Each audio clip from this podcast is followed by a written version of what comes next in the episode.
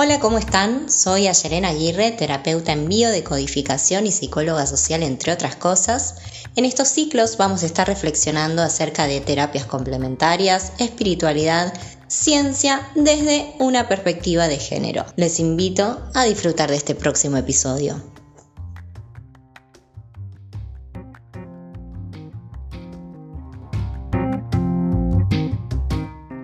Hola, ¿cómo están?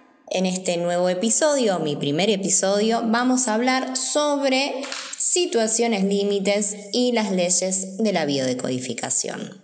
En principio me gustaría hacer un preámbulo, yo creo que ya hay mucha info, muchos libros, muchos podcasts al respecto de la biodecodificación, pero me parece oportuno para quienes no estén tan al tanto contarles cómo es que esto funciona.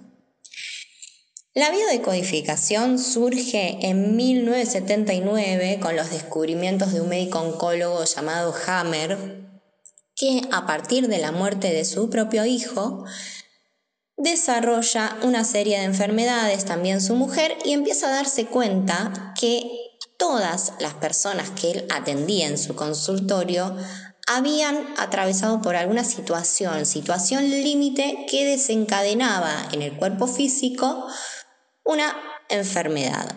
Entre comillas, enfermedad porque vamos a ver que son programas de adaptación biológica que responden a nuestras creencias. Entonces, Hammer lo que empieza a, a descubrir, en realidad, ¿no? Es, bueno, Todas estas enfermedades tienen un conflicto emocional previo y ese conflicto emocional va a impactar no solamente en nuestra parte orgánica, no en nuestro cuerpo físico solamente, sino que también va a estar involucrado cerebro, psique y órgano. ¿sí? Esta trinidad que se va a dar a la hora del el desencadenante a partir de una situación límite. Ahora bien, lo que tenemos que tener en cuenta, ya que todos de alguna manera funcionamos bastante parecido, son las creencias. ¿sí? Muchas personas hablan de que son las emociones las que nos enferman y la realidad es que, a ver, sería realmente una desgracia pensar que son las emociones porque no es algo que podamos modificar. Las emociones devienen, tienen que ver más con nuestra parte arcaica, no hay algo que podamos modificar ahí, ¿no? De hecho, si fuera así, la biodecodificación no, no tendría sentido.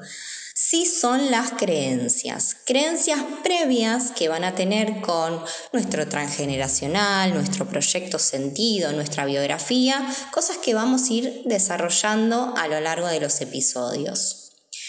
Ahora bien, todas estas creencias previas, ¿cómo funcionan? Yo voy a ir dando algunos ejemplos, ¿sí?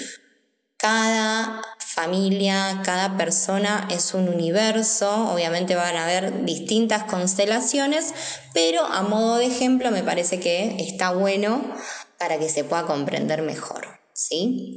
De repente sí tenemos que ir a revisar cómo fueron ¿sí? todas estas situaciones, cuáles son los patrones que suelen repetirse, porque en los hechos es en donde vamos a ver manifestada, manifestado nuestro origen. Ese origen que en bio lo llamamos DHS, ¿sí? este síndrome de Dirhammer, que comienza con todo un desencadenamiento a nivel biótico, orgánico y psíquico, en donde lo que vamos a poner de manifiesto puntualmente es cómo yo interpreto la realidad. La realidad, como decía Nietzsche, no existe, existen las interpretaciones, no existen los hechos, sino las interpretaciones. ¿Qué vamos? Entonces, si yo a esta realidad la interpreto en base a mis personajes previos, porque caí en un clan en donde estaba vacante el personaje de la que lo puede todo, posiblemente situaciones que repitan me van a encontrar sola, porque si entiende mi creencia, ¿no? Si entiendo que puedo con todo sola, de repente todo sola me va a suceder. Entonces, la bio lo que tiene que ir a buscar son esos personajes, esas creencias que fuimos a ver, lustrando durante la vida porque de alguna manera nos dan identidad. Ya cuando desarrollemos un poco lo que es proyecto sentido van a poder entender la profundidad de todo esto, ¿no? Pero imagínate que si a mí, mamá, papá, mamá, mamá, quien me haya criado en los primeros años de vida, que me haya sostenido, que me haya mirado, de repente me dan esta identidad y por mi condición mamífera lo que voy a tratar de hacer es reivindicar este personaje cueste lo que cueste, porque de esta manera me identifican.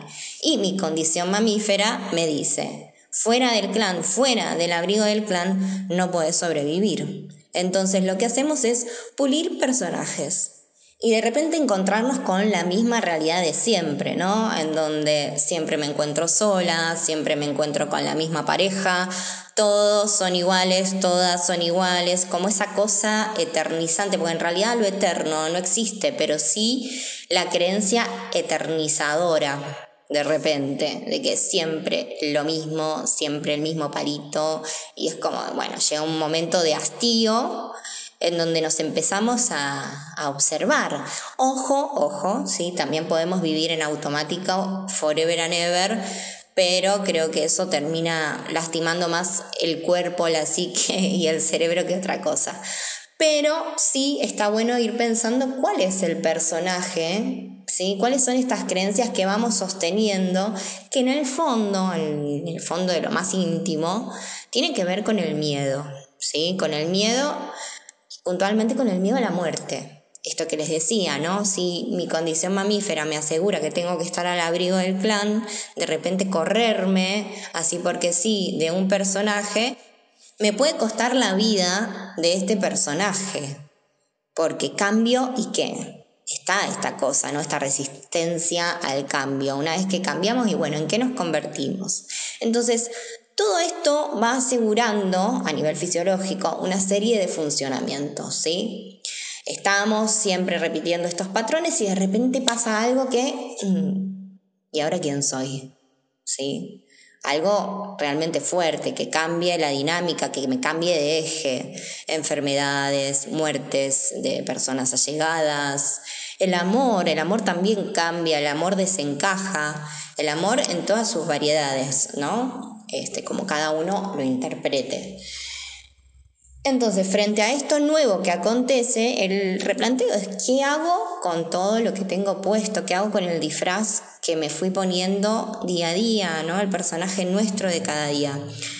Y ahí se da en el cuerpo estas series de adaptaciones, ¿sí? Cada órgano van a ver, yo les recomiendo que, a ver, diccionarios de biodecodificación, hay un millón Sí, también en breve vamos a armar un episodio sobre genitalidad femenina puntualmente porque vamos a ver los atravesamientos de género que tiene como todo en esta vida.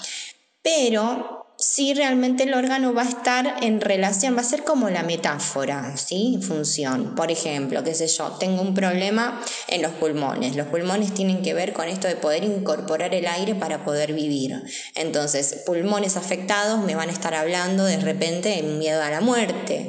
La estructura ósea me va a estar hablando de la rigidez, de la flexibilidad, del sostén y de la protección. Entonces, cada órgano va a delatar algún conflicto específico.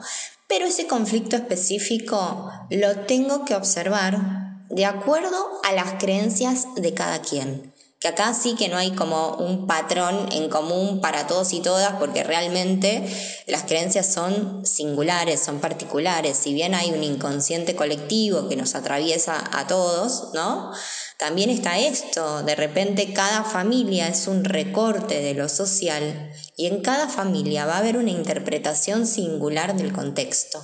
Entonces todo esto que vamos mamando de forma inconsciente, cuando aparezcan estas situaciones límites, las vamos a revivir y las vamos a poner en acción de la misma manera, inconsciente. Entonces, la bio lo que hace puntualmente es llevarnos a la toma de conciencia, en principio una toma de conocimiento. Bueno, a ver, de repente en tu familia se repiten determinadas cuestiones, de repente tus ancestros y tus ancestras les tocó atravesar estas otras situaciones Y vos con todo esto te armaste este personaje, ¿sí? Y con todo el peso que tiene lo familiar, con todo el peso que tiene lo social, nos vamos armando, ¿sí? La idea es ir a un camino lo más genuino posible y ver cómo estas creencias también van a ir desparramando una serie de descargas neuroquímicas que son nuestras emociones.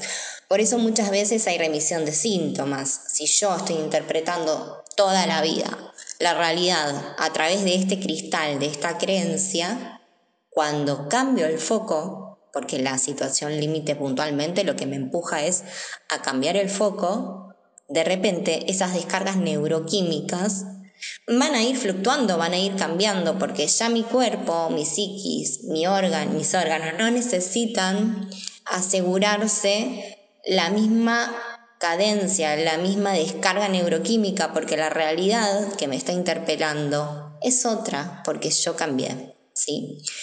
Obviamente que todo esto tiene que estar acompañado en lo posible a través de redes. Yo no soy de las biodecodificadoras que te dicen, bueno, la creencia lo cambia y lo puede todo. Muchas veces cuando el cuerpo orgánico está realmente afectado, es muy poco prolijo plantearle a la persona de repente que deje la medicación, que deje el tratamiento médico, que deje el tratamiento psicológico, porque la realidad es que la biodecodificación va a buscar todas estas creencias para poder desarticularlas y articularlas en algo que sea un poco más genuino para la persona, ¿sí? para la persona que está siendo afectada por todo este contexto, por todas estas situaciones pero necesitamos trabajar en red, ¿no? O sea, no somos solamente emociones, no somos solamente materia, no somos solamente espíritu. Seguir descuartizando los cuerpos, las almas, las vidas es un montón. Yo por esa línea no voy. Así que sí, me parece fundamental poder encontrar cuáles son las creencias porque fíjense que estamos en una cultura sobre todo la cultura occidental, que ataca al síntoma cuando ya microbios, micobacterias, hongos están actuando porque en realidad están resolviendo este asunto, ¿sí? Y de repente plantearle a una persona, bueno, basta, de medicamentos, basta de tratamiento psiquiátrico o psicológico, es un montón, ¿sí? Sí lo que tenemos que entender es, bueno, estamos a la búsqueda de estas creencias, es empezar a revisarse cuáles son los personajes que los vemos en los hechos diarios. De repente siempre me toca el rol de víctima, o siempre el rol de salvadora, o siempre el rol de perseguidora. Bueno, replanteate qué es lo que estás repitiendo y para qué. ¿no? ¿Qué pasa si cambias? ¿Qué pasa si de repente mañana te elegís otro traje y empezás a interpretar la realidad desde otro lugar? Son un montón de elementos que tenemos que tener en cuenta en la práctica a la hora de la consulta para ir revisando todas las manifestaciones que se van dando, ¿sí? sin tratar de escindir, porque ya vivimos, como digo, en una cultura que escinde por demás, ¿sí? hay poca este, educación en cuanto a lo emocional, ¿no? Ya cuando hablemos también de género, vamos a ver que no es lo mismo para la mujer, que de repente hay ciertas emociones que no les son permitidas porque no están bien vistas, o los hombres que, estoy hablando de hombres cis, ¿no? que de repente son un poco más sensibles para el juzgar cultural y de repente todo eso también se les suprime y todo esto que repetimos, que proyectamos, que callamos, aparece en los cuerpos y en cuestiones de gestión emocional, cuando aparecen situaciones límites, vamos fritos. ¿Por qué? Porque lo que vamos a repetir es lo incorporado de forma inconsciente, ¿sí? Y lo incorporado de forma inconsciente muchas veces tiene más que ver con lo que me contaron, con lo que me dijeron que era, con vivencias que no son propias y de repente me las fui como, ¿sí? Sumando, introyectando tragando, ¿por qué? Por esto, porque quería pertenecer, necesitaba pertenecer. Entonces, en principio es ir revisando cómo son estas creencias, para qué me sirve continuar siendo de esta manera y no de otra, y qué pasa si cambio, ¿sí? Entendiendo que si cambio, cambia la realidad. O sea, si cambio, cambia el mundo. Y esto realmente no, no es joda. Cambio, cambia el mundo. Y eso es un montón. Y ahí aparecen muchas veces las resistencias. Lo bueno es que cada vez hay más personas acompañando estos procesos. Yo siempre lo planteo en forma de proceso. Imagínate que tratar de cambiar una vida en un encuentro es un montón como demasiado pretencioso, entonces sí está bueno planteárselo a modo de proceso y el proceso tiene sus avances y retrocesos. Es ir observando la historia que nos contamos y la que nos contaron y las que nos queremos contar. Y con todo eso, ahí vamos a encontrar la magia, ¿no? El plano más espiritual, el plano de la trascendencia, que es a donde vamos. Entonces, como para ir cerrando, son nuestras creencias las que de alguna manera desarrollan estos síntomas, que no solamente se van a manifestar en el plano del orgánico. A mí me gusta pensar desde el psicoanálisis la definición de síntoma como esta formación de compromiso entre lo consciente y lo inconsciente, ¿sí? Es como que el inconsciente va guardando situaciones, ¿sí? A través también de la memoria macromolecular, nuestro ADN, eh, vamos a hablar también de epigenética, que me encanta, y cómo todas estas memorias, porque a través de la memoria nos vamos constituyendo en identidades, vamos de alguna forma armando como el surquito, vamos armando el camino y toda esa impronta de lo que fue, de mis ancestros y de mi propia existencia, también alimentan al sistema. Bien, yo parto de un sistema y dentro de este sistema hay un montón de necesidad de cambio. Aunque parezca lo contrario muchas veces, ¿sí? Pero nada puede permanecer estático porque realmente lo único constante que tenemos es el cambio y cuando la cosa se silencia, el inconsciente con toda esa información pide a gritos al consciente, por favor hagamos algo con todo esto y de repente se disfraza y se disfraza en una enfermedad o se disfraza en un vínculo o se disfraza en esto de, a ver, tengo problemas con la abundancia, tengo problemas con los hombres, con las mujeres, con las amistades, siempre mi madre y la culpa de tu madre y siempre mi padre tal y tal cosa. Entonces es como, bueno, vamos a ir como corriéndonos de este foco a observar que todo esto es un sistema, yo soy parte de este sistema. Y dentro de este sistema, cuando yo cambio, todos y todas van a ir cambiando. Espero que les haya gustado nos vamos a ir encontrando en los próximos episodios con un poco más de terapias complementarias, hablando desde una perspectiva de género y qué es el proyecto sentido. Un beso grande, nos estamos encontrando nuevamente.